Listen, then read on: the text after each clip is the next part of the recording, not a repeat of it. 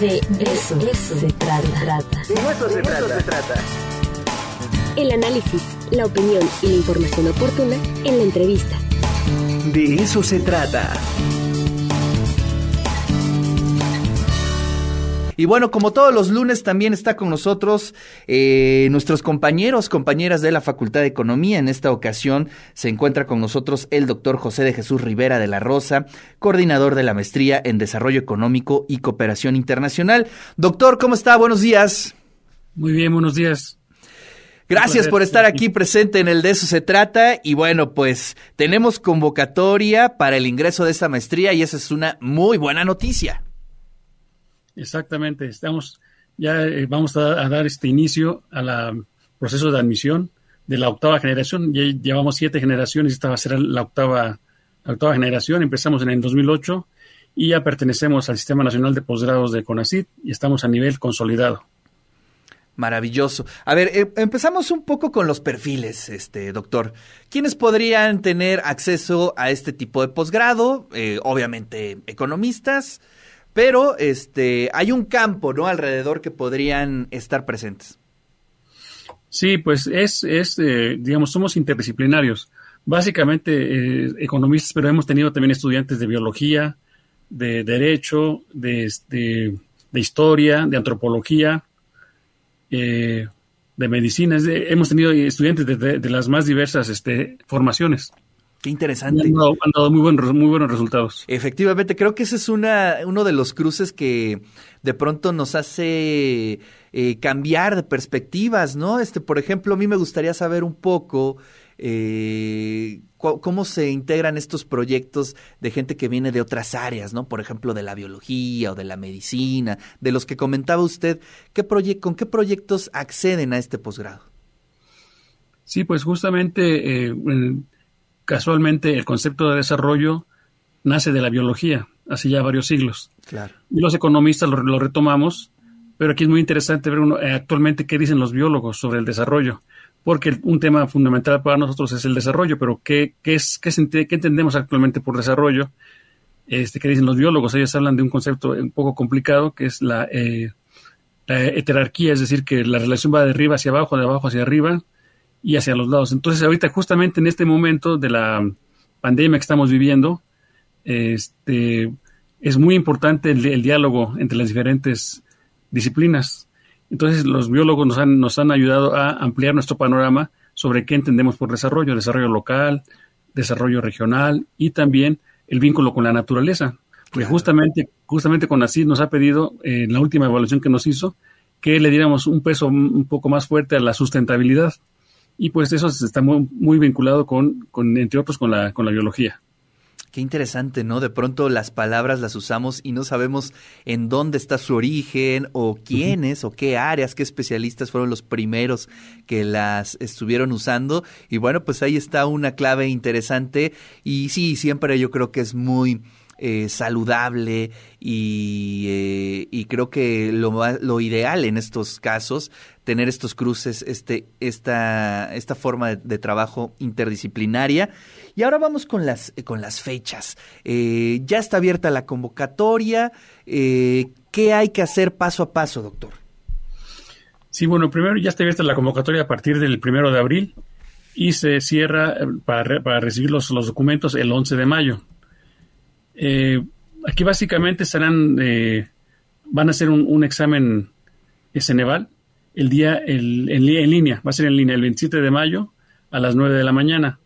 Después se van a, si, si tienen este, al, menos, al menos mil puntos en el examen, se serán entrevistados con los docentes de la, de la maestría del 13 al 24 de junio.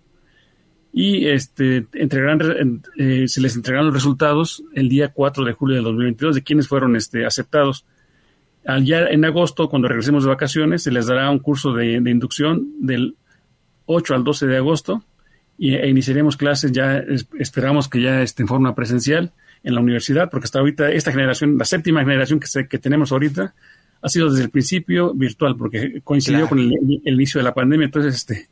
Pues ahora echaron todo el posgrado de manera virtual prácticamente. sí, prácticamente. Pero esto nos dio muchos, este, bueno, son muchos problemas, pero también algunas, algunas oportunidades Por ejemplo, los estudiantes ya no pudieron ir a otros países, a Europa, América Latina, África, pero se conectaron vía Internet. Entonces, están, han tenido buenas, buena comunicación, estamos mejorando, pues, incluso el, manejo de las, de las, eh, de, las tecnologías, pues, de información y comunicación.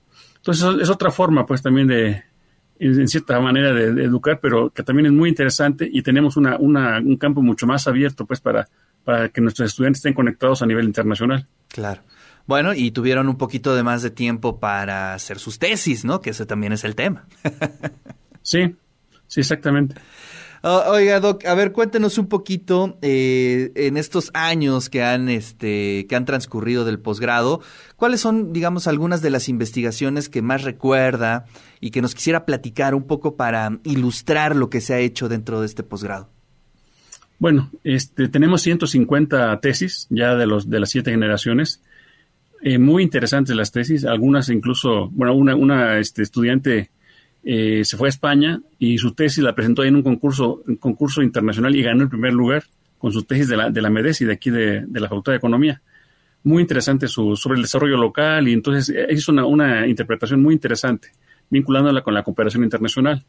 Otras tesis, una, otra, otra compañera, otra estudiante se fue a Costa Rica con este Miguel Sobrado, que él ha formado miles de cooperativas en, en Costa Rica y lo invitó después para que viniera con nosotros aquí a, este, a México. Es excelente porque nosotros trabajamos cooperación internacional, pero también cooperativas a nivel nacional. Claro. ahí se nos amplió el panorama. Ahora sí que no es lo mismo hablar de cooperación que cooperativismo, pero ya tenemos, lo tenemos todo en el, en el, en el panorama. Este otro estudiante se fue a, a Colombia con las FARC, incluso se, se, arriesgó un poco porque habían, habían este, matado a algunos estudiantes el año anterior, entonces pues, pero le dijimos que, bueno, ella que decidiera y hablamos con sus papás para que autorizaran, porque aunque ya son mayores de edad, pero siempre ir a, ir a otro país en ese sentido fue riesgoso. Le fue muy bien, estuvo ocho meses en, Colombia, este, y de ahí eh, trabajamos la ayuda humanitaria con Médicos Sin Fronteras. Incluso su tesis le hizo el prólogo el, líder, el líder holandés de Médicos Sin Fronteras. Entonces imagínense. Oh, qué maravilla, ¿eh? Es una maravilla, una maravilla. En fin, son, son muchas, muchas tesis muy, muy interesantes que han, que han este, aportado para el conocimiento, la innovación, este, la generación de nuevas propuestas. Entonces, este, a otra, otra compañera se fue a, Chiapas a hacer su, allá su, su práctica profesional y eh, se trabajó con, con compañeros este, de cooperativas del STLN y este, la trataron muy bien, ella estuvo muy contenta, incluso este, también su tesis muy, excelente tesis y ya este, de hecho ya se regresó a vivir a, bueno, se fue a vivir a, más bien a Chiapas. Entonces, eh, hay este, una cantidad increíble de... Y ahorita, por ejemplo, estamos trabajando una tesis que ya está por, por terminar con Corea del Sur, este, para ver cuál es la perspectiva coreana del desarrollo y la cooperación. Entonces, tienen visiones este, interesantes. Igual hemos trabajado, digamos, con la perspectiva china, este, sobre la cooperación china, que ahorita pues está muy presente en América Latina, sobre todo en Brasil, pero en los demás países latinoamericanos. Eh, otra compañera que se fue a la India, hacer, hacer su, su, su, este, su práctica, ya su tesis. Y también, pues, este, aprendió mucho, pues, nos, enseñó mucho de, bueno, cuál es la perspectiva de, de, la gente de la India sobre el desarrollo y la, y la cooperación. Estuvimos a, ¿eh? estuvimos a un estudiante de, de, Turquía que, este, afortunadamente hablaba bien este español. Entonces, este, vino acá y es, es una tesis excelente sobre el, desarrollo también local y cómo ven los, los, los turcos, y este, incluso en este caso los musulmanes, el tema del desarrollo.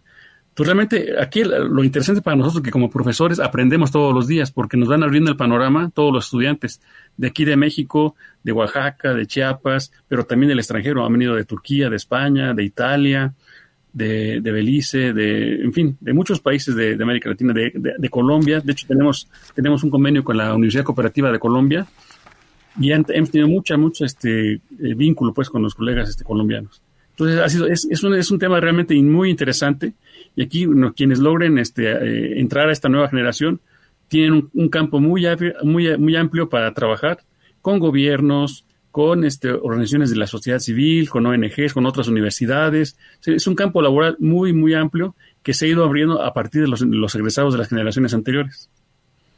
Pues qué maravilla. A ver si podemos luego poder eh, entrevistar a algunos de los tesistas, porque por ejemplo esta tesis de Leseta, la chica que se fue a la India, son temas que en verdad son importantes y que se tienen que comunicar con toda la audiencia.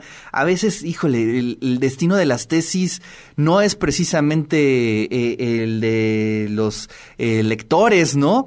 a veces solamente es un pequeño comité, algunos especialistas, pero en verdad sirve mucho para ilustrar sobre las posibilidades, las alternativas que se pueden dar en este en distintos rubros, en distintos aspectos, doctor. Así es. Sí, incluso ahorita que lo comenta, hemos hecho algunos libros donde han participado tanto profesores como estudiantes, incluso haciendo capítulos este, en informe individual o en coautoría. Y lo que queremos es retomar la, producción, la producción, digamos, de, su, de sus tesis, eh, en libros, en eh, libros colectivos, en libros este, individuales, porque vale la pena pues que se difunda a nivel nacional e, e internacional. También aquí en la UAP, pues ya desde hace algunos años está aprobado este, el repositorio digital, que significa que las tesis de los estudiantes están digitalizadas y se pueden difundir a nivel, nivel mundial. Entonces, este, pues imagínense, se enteran este, por todos lados, en, Europa, África, Asia, este, América Latina, de una tesis que les causa mucho interés, mucho, entonces hay, este, al enterarse de estas tesis, se comunican con nosotros y nos, igual ellos eh, también quieren este, postular para ingresar a la, maestría de varios países al conocer las tesis de los, de los egresados anteriores. Muy bien, doctor. Muchísimas gracias. Pues estaremos ahí contactando a sus estudiantes, a sus egresados, para poder charlar con ellos y poder eh, eh, seguir dando a conocer mucho de lo que se está haciendo en la Facultad de Economía. Le mando un fuerte abrazo. Muchas gracias por este espacio y pues claro que sí, vamos a hablar con nuestros estudiantes para que puedan estar entrevistarlos y va, a ser muy interesante que los escuchen, realmente. Gracias, doctor. Pues ahí está la voz de el doctor José de Jesús Rivera de la Rosa, coordinador de la Maestría en Desarrollo Económico y Cooperación Internacional.